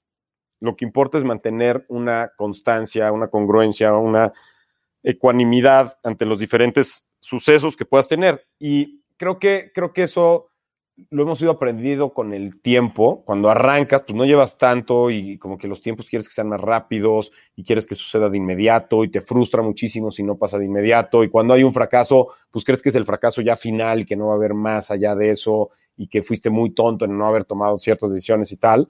Y cuando pasa el tiempo, te vas dando cuenta, y pues yo creo que por eso la frase de más sabe el diablo por viejo que por diablo, pues sí es muy real, cuando va pasando ese, esa serie de cosas y ves que las caídas, pues ni fueron tan graves y las subidas o los éxitos tampoco fueron los super éxitos, sino que más bien todo regresa a una cierta constante o normalidad y que es ahí donde realmente pues te demuestras quién eres y, con quién estás asociado, y no solo con Javi, sino con el resto de los socios, eh, pues eso, eso te va dando mucha perspectiva de lo, que, de lo que estás haciendo. Y ahí también creo que tuvimos, no, no, no, ahí sí no le llamaría suerte, creo que tuvimos mucha claridad ambos de saber lo que queríamos. O sea, tanto Javi como yo sabíamos que esto iba para largo plazo.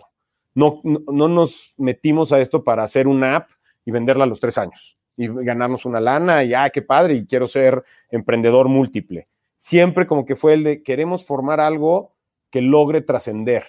Eh, y tal vez al principio no teníamos ni siquiera claro qué era que trascendiera, eh, y luego fuimos un poco dibujando, matizando qué era esa trascendencia, y en el camino fuimos encontrando pues cuáles eran las pasiones que nos motivaban a hacer este tipo de cosas eh, y por qué mantenernos a largo plazo. Y como dijiste, oye, pues ya ha habido un par de transacciones eh, y por ejemplo, por lo mismo de esa mentalidad que hemos tenido, en la cual también pues, hemos incorporado muchísimo a nuestras esposas y yo creo que les agradecemos muchísimo que nos han acompañado en este viaje, nosotros hemos hecho cero liquidez, ¿no? O sea, no le hemos sacado nada de, de dinero, que si uno de los dos hubiera estado en otro canal o no estuviera en este nivel de plazo, ya hubiera dicho, oye, no, a ver, espérame, maestro, yo llevo 11 años en esto, más 10 años previo de chamba, yo ya me urge comprarme un departamento o me urge tener lana cash, vamos a quemarle aquí una lana, este, pues hubiera sido tal vez una decisión difícil o una discusión difícil el que el otro dijera, no, pues yo no,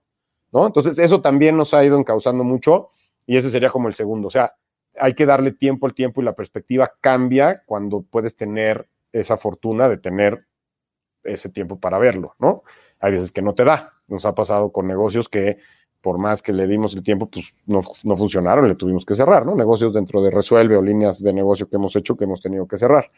Y el tercero es, si no estás haciendo algo que realmente te gusta, con gente con la que te gusta estar, eh, que, te reta intelectualmente, que te hace sentir pues esa, ese respeto, esa admiración, eh, en, varios campos de tu vida, pues estás en la chamba equivocada. Y no importa si eres el CEO, el fundador, eh, el, dueño, ¿no? Que se me hace como de hacendado de los 1900, ¿no? Pero hay gente que pues, lo, ve más así, que dice, no, pues si no eres el dueño, o, si eres el empleado número 3 millones ¿no? Este, el colaborador que entró hace un mes.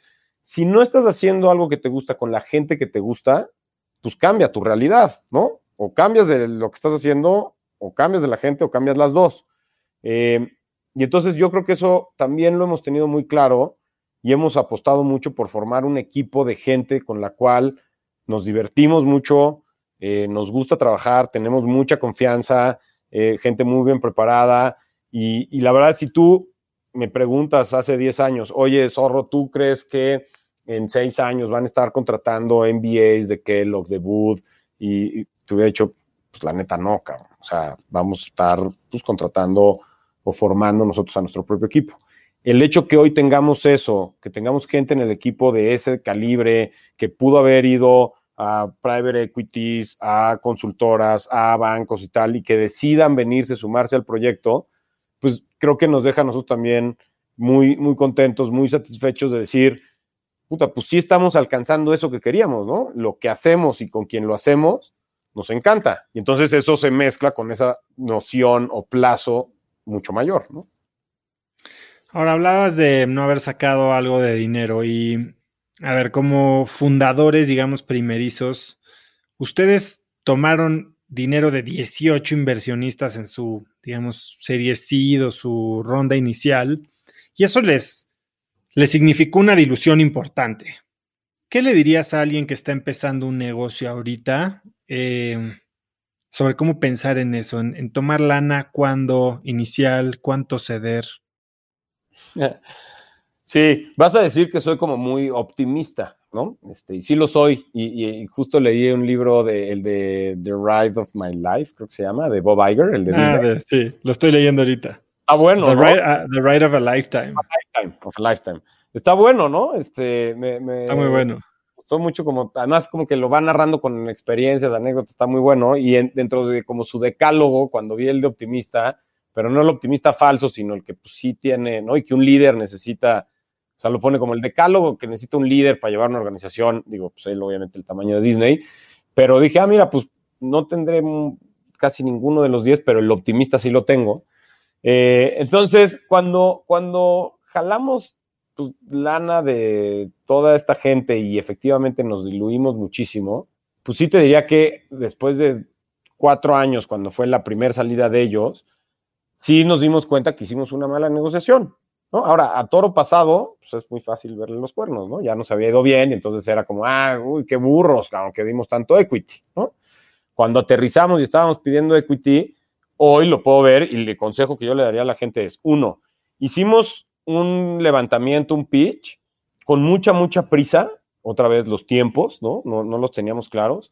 Yo te diría, nuestra ventana o expectativa de levantamiento era de dos meses, que hoy lo veo y digo, qué ridículos, o sea, qué, qué tarados, cabrón. ¿Cómo pensamos que eso se podía hacer así? A menos que hicieras, pues, un poco lo que hicimos, que entonces pues, más bien parecía como un fire sale, ¿no? Ahí de, te vendo y dame la lana porque me urge. Y nuestra urgencia era también, digo, estaba fundamentada, pero era un poco poco, creo que de muy, muy corto plazo. O sea, nuestra urgencia era, no tenemos chamba, tenemos una deuda, eh, nos urge empezar a cobrar un sueldo porque tenemos dos esposas que tenemos que mantener. Y pues sí, todo eso era real, pero tal vez pudimos haber aguantado seis a nueve meses.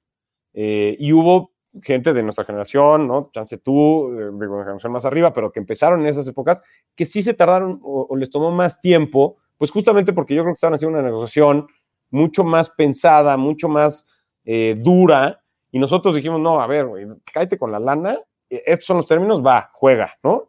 Y en esa época, pues te acordarás, no, no había esta industria de venture capital, no había eh, tampoco el sentimiento de angel investor, no había eh, experiencias pasadas que dijeran, oye, no, a ver, espérame, me estás dando muy poquito equity y aquí ve estas experiencias donde dieron mucho más. O sea, hoy, ¿no? Diez años después, a mí me sorprende que el otro día, ¿no? Estábamos haciendo un, un, spin-off, una separación de, de Enconta y estaban levantando dinero ahí un nuevo founder y que los fondos le dijeran, ¿sabes qué? Es que tienes muy poquito equity.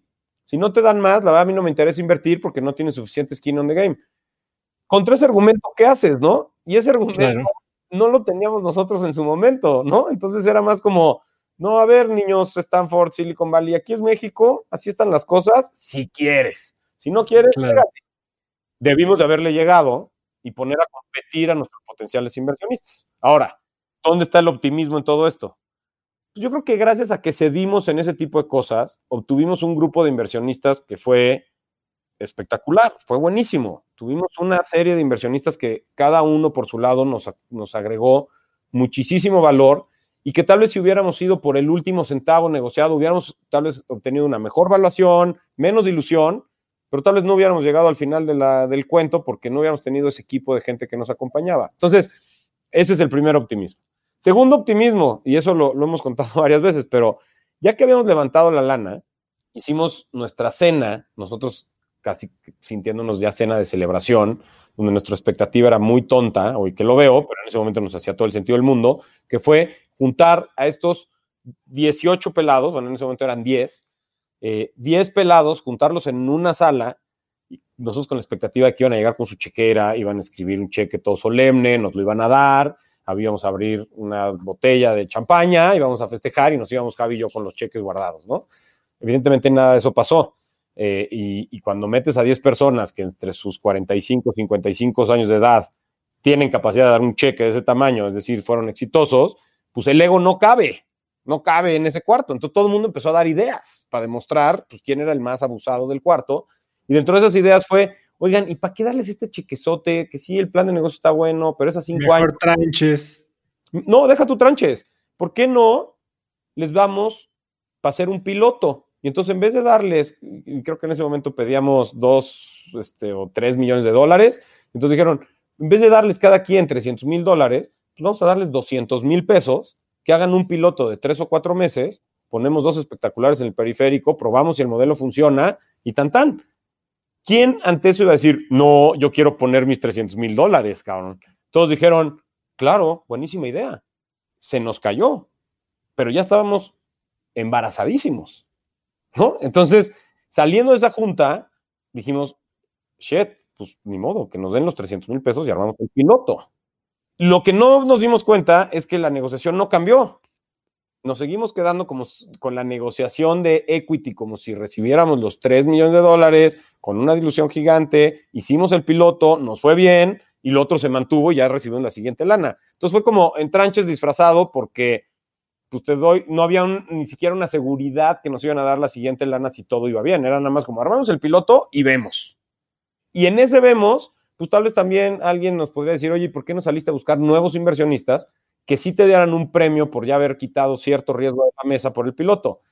Pues caray, otra vez vuelves al punto de, pues nos sentíamos muy cómodos, muy confiados con el equipo, no sabíamos, no, no sabíamos qué íbamos a obtener del otro lado, nosotros ya lo que queríamos era operar, trabajar. Eh, entonces, al final del día, pon tú el piloto, otra vez, el optimismo, ¿cuál es?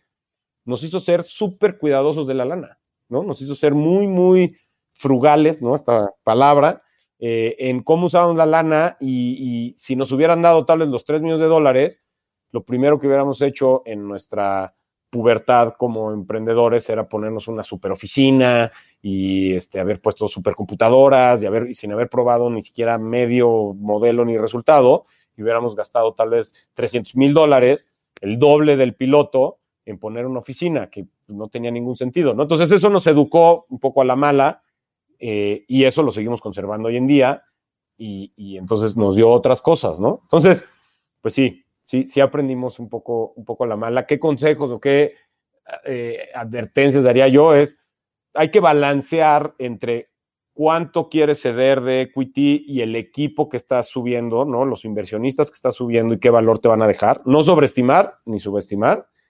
Y en medida de lo posible, pues dale más tiempo a, tal vez tú hacer este bootstrapping, ¿no? Tú hacer tu auto eh, fondeo para, en medida de lo posible, para ver, para ver si la armas y consigues una evaluación un poco más alta, ¿no? importantísimo eso que dices de darle suficiente skin in the game, upside, participación a, quien lo va a estar operando. Yo recientemente invertí en un negocio en el que una de las partes que, o sea, invertí prácticamente porque me gusta el proyecto y demás, pero claramente el, cap table no está bien armado, porque el CEO tiene de entrada creo que 10% de la empresa. O sea, de entrada en una serie seed, ¿no? O sea, esto, y es un negocio que, que proyecta estar requiriendo bastante capital. Entonces, al rato que tenga 1%, digo, a menos que valga 8 billones de dólares su empresa, este, no sé si le va a hacer sentido, ¿no? Eh, pero definitivamente es importante. Parece más el modelo de company builder, ¿no? Que pues además ya es muy exitoso, que digamos. Exacto. Bueno, aunque ahorita ves a Snowflake y salió medio de un company builder y es la más exitosa, ¿no? Sí, Sí, habría que ver cuántas se quedaron en el camino con muchos emprendedores medio contratados. No, Correcto. No, Oye, internacionalizar la empresa. Ustedes tienen, bueno, tienen han abierto eh, Argentina, Colombia, España, México. Dos takes. ¿Cuándo se internacionaliza? ¿Cuándo es el momento en el que dices debo de o cuándo mejor te la esperas?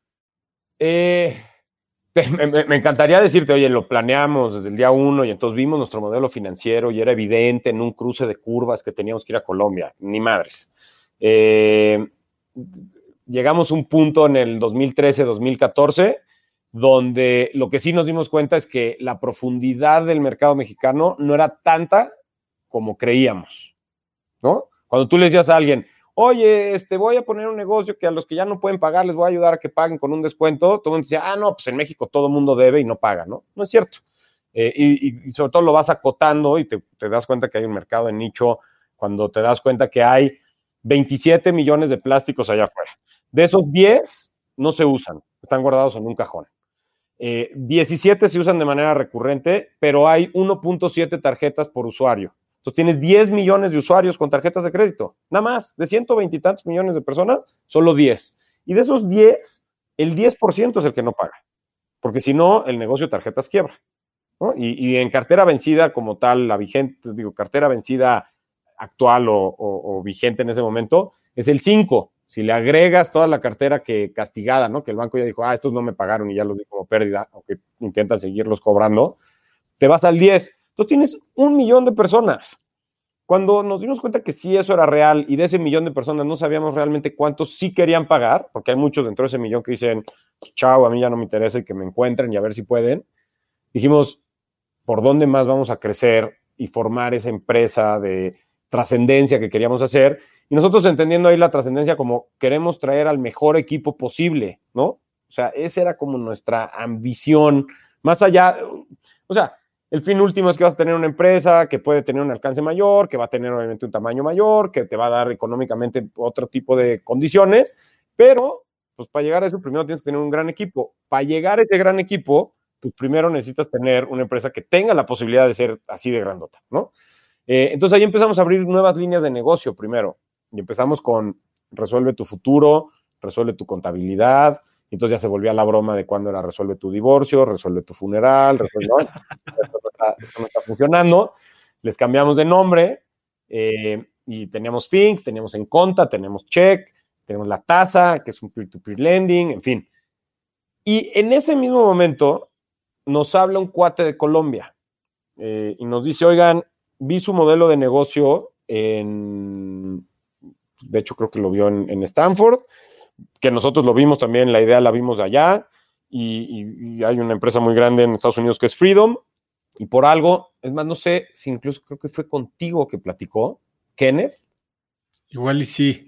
Un colombiano que tiene, eh, bueno, que su, empresa, se me fue el nombre ahorita. Bueno, el chiste es que tenía en el mundo de recuperación, ¿no? De recuperación de cartera, tenía esta empresa, nos habla su COO y nos dice, oigan, vi su modelo, me interesa mucho, quisiera hacer algo así en Colombia.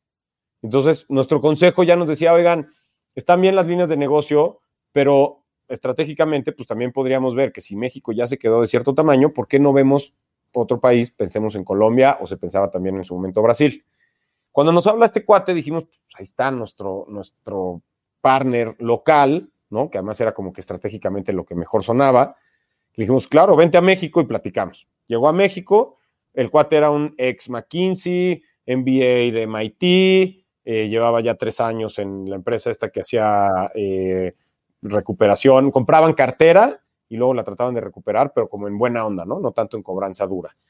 Eh, puta, armamos un plan de negocios, ya lo teníamos listo. Esto te estoy hablando, tal vez fue eh, del último trimestre del 2013. Y de repente en enero 2014 que estamos listos para lanzar, nos hablan y nos dicen, oigan, ¿qué creen? Yo ya me bajo del camión porque me hicieron una oferta de un private equity de Southern Cross y me voy a ir con ellos. No manches, este güey nos dejó colgados, ya teníamos todo y nos gustaba muchísimo lo que veíamos. Justo habíamos eh, abierto un par de años, un año antes, por ejemplo, una sucursal en Tijuana. Entonces, platicando Javi y yo, como que dijimos, oye, ¿y por qué no lo abrimos Bogotá como mentalidad súper, esta frugal, low cost, super lean, y lo abrimos como una otra sucursal, cinco personas en una oficina que rentemos, muebles rentados, no, no tenemos que invertir más. Y la verdad es que Bogotá está cuatro horas de la Ciudad de México y Tijuana está tres horas y media, cabrón. Este, ¿no? Y ese fue como el proceso de decisión. Y se lo presentamos al board y el board nos dijo, pues órale, va. ¿Cuánto nos va a costar? Pues no, poquitito. Y empezamos a operar y entonces empezamos a entrar al mercado y nos empezamos a dar cuenta que funcionaba. Y fast forward, ¿no? Tres, eso fue 2014. 2017, lo que nos damos cuenta es que Colombia, que crece muy rápido, genera ventas por el doble de lo que generaban todas las líneas de negocio juntas. O sea, todo Finks en Conta, ¿no? Todas esas que te dije, esto generaba el doble. Entonces dijimos, a ver, pues por ahí va. O sea, realmente el producto al que le dimos al clavo es resuelve tu deuda, es el que sabemos hacer, es el que nuestros canales de adquisición ya nos lo sabemos, funcionan, tenemos las métricas, tenemos todo muy bien montado y eso pues no es replicable en otros negocios, ¿no? Ya Finks lo habíamos tenido que cerrar porque los unitarios, ¿no? Todo el costo de adquisición con lo que nos dejaba de ingreso el cliente, nomás no lo pudimos hacer funcionar, a pesar de que era el doble el lifetime value de Finks era el doble que el de, Resuelve tu deuda, no lo pudimos hacer funcionar. En fin, dijimos, oye, vamos a ver qué nos quedamos de esas líneas de negocio y vamos entonces a explorar para 2018 abrir otros países. Y ahí decidimos abrir Argentina y España. Y pues ahí nos llevamos un fracaso enorme en Argentina y pues un muy buen resultado en España, ¿no? Entonces que también era un poco el, nuestro tema siempre ha sido con nuestro board, decirle, oye, pues esta cosa es un coche de carreras, pero tiene frenos, cabrón. o sea, lo, que queremos decir es, no es que tengas que invertir en crear una planta de 10 millones de dólares de yogurt, comprar las vacas, sacar leche, meter la leche a producir el yogurt. Ya que salía un batch de 10 mil botecitos de yogurt, los pones en el súper y ves si se venden. Aquí no, aquí va más como un negocio medio de tecnología, e-commerce, que vas montando en el camino, vas viendo si tiene tracción y vas invirtiendo más. Es mucho de adquisición de clientes. Entonces, ¿cuándo estás listo para internacionalizar? Pues yo más bien lo que pensaría es, ¿cuándo estás viendo que el tamaño del mercado y a dónde vas está dictando que el tamaño de tu empresa no está siendo el que tú soñabas, el que tú querías? Y tienes posibilidad de crecer más por otras vías. No es tanto si tiene que ser internacional, o si tiene que ser eh, nacional con otros productos. Es donde estás viendo tú que tienes ese, esa ventaja competitiva que te puede hacer o no hacer. Eh, nosotros probamos primero, o sea, nosotros lo que más lógica nos hacía es, oye, estamos en un mercado gigantesco en México que tiene necesidades en servicios financieros, aquí es. Pues nos dimos cuenta que no, que los productos que nosotros creíamos no eran tan buenos o que la gente no los valoraba tanto y que nuestro producto de Resuelve tu deuda sí lo valoraban mucho en otros países y que eso nos podía hacer crecer mucho más rápido. Es interesantísima la historia eh, de Resuelve y estoy seguro que nos podríamos seguir platicando mil horas de ventas, adquisiciones, cerrar oficinas, tomar socios, vivir, como dices, mano a mano, quitar oficina cuando ustedes eran de los más eh, aprensivos a, tener a la gente ahí y estar teniendo estas interacciones eh, impromptu, ¿no? Y creo que, bueno, pues eso ha cambiado mucho. Pero Zorro, no te voy a detener más. Antes de, que te vayas, si pudieras escribir un mensaje en el cielo para que millones de personas lo vieran, ¿qué diría? Grit, la palabra esta de perseverancia. Grit. Eh, sí, Grit. Hay un buen, muy buen libro de esta chava Angela Angela Duckworth, creo que es, eh, Sí, para mí es lo que me funciona. Eh, y, creo que alguna vez en, alguno de tus podcasts oí decirte que, la diferencia entre loco y perseverante es el resultado, eh, o necio, ¿no? Necio. y, el necio y el perseverante, sí. El resultado. Y pues creo que, creo que sí tiene fondo ese, esa reflexión, ese pensamiento, si estás muy enfocado a ser el resultadista, ¿no? Y entonces al que le fue bien, pues te va a decir que es perseverante, al que le fue mal, pues fue simplemente un necio. Eh, me, dejó pensando y yo lo que creo es, pues, más bien habrá que tener más paciencia con los necios y creer que sí es perseverante porque cree que ahí está y tal vez nunca le va a funcionar y nunca le va a resultar, pero para mí vale mucho más el que no le resultó, pero ahí estuvo duro y dale, que el que le funcionó a la primera y tal vez tuvo una mayor cantidad de suerte, no 100%, algo habrá trabajado, pero pues le funcionó y la ruleta le cayó y le pegó y qué fregón, buenísimo, pero pues creo que voy a valorar más el que sigue ahí taloneándole, taloneándole, reinventándose, buscándole por dónde, siendo creativo, siendo abierto, ¿no? Para no convertirse en ese necio, pero siendo muy, muy perseverante. Entonces yo, yo ese sería como pues el mensaje que hoy mando o me gustaría mandar a, la gente. Zorro, ¿dónde puede seguirte la gente, contactar contigo, pedirte consejos? Eh, creo que Twitter es, lo, mejor, eh, arroba JP Zorrilla. Eh, ahí no soy, soy, soy bien parásito, la verdad. Soy muy activo lector y, lo veo y ahí estoy. Eh, luego no, no escribo mucho y, tal vez pues es algo que podría, podría hacer más. Pero ahí si alguien tiene preguntas, comentarios, encantado. ¿Y el sitio de Resuelve, si quieren saber más? Es www.resuelvetudeuda.com y pues alguien que tenga broncas de deuda nos puede, nos puede buscar por ahí si ya dejaron de, pagar y están ahorita enfrentando, sobre todo en estos momentos de pandemia y demás, están enfrentando pues, una situación de no pago, pues encantados de poderles ayudar, de darles asesoría.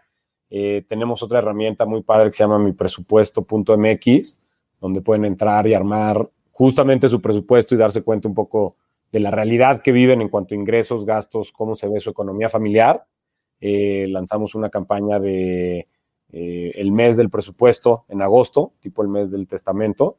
Eh, lo lanzamos con otras empresas fintech, entonces somos varios ahí en la iniciativa, pero pues métanse, denle, denle una vuelta, está, está interesante. Y para quien ya tiene ahorita una bronca que no está sabiendo cómo enfrentar, pues ahí en Resuelve tu Deuda. Zorro, la verdad es que padrísima la plática, ya sabes que se siente como platicar con un amigo que eres y que hemos tenido muchas de estas, ojalá y se repita. Eh, ¿Algo más que quieras agregar?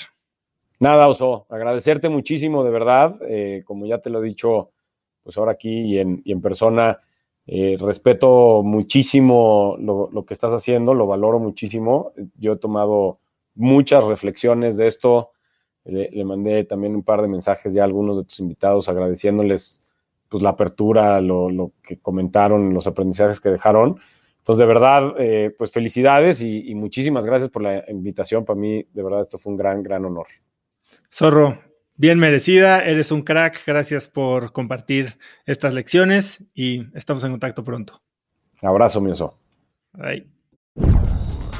La verdad es que siempre disfruto platicar con Juan Pablo y me encantó tenerlo como invitado el día de hoy.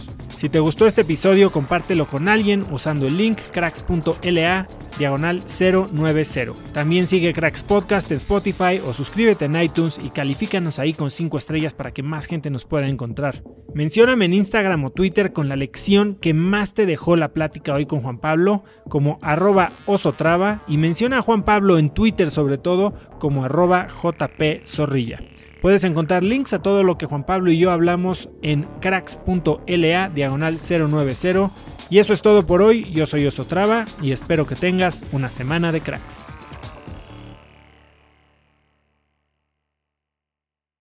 Este episodio es presentado por Vic. Si me conoces, sabes que soy un consumidor voraz de audiolibros y que he probado todo tipo de aplicaciones para seguir nutriendo mi mente mientras manejo o mientras corro o hago ejercicio pero sin duda, por mucho, Vic es mi favorita. Con Vic puedes convertirte en una máquina de aprendizaje porque con solo 15 minutos al día puedes leer más de 12 libros al año.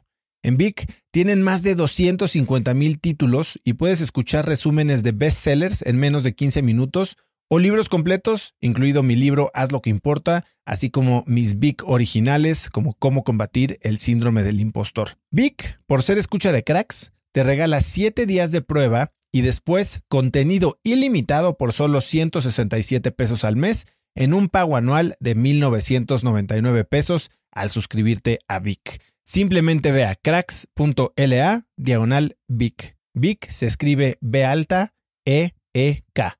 Una vez más, es cracks.la diagonal Vic.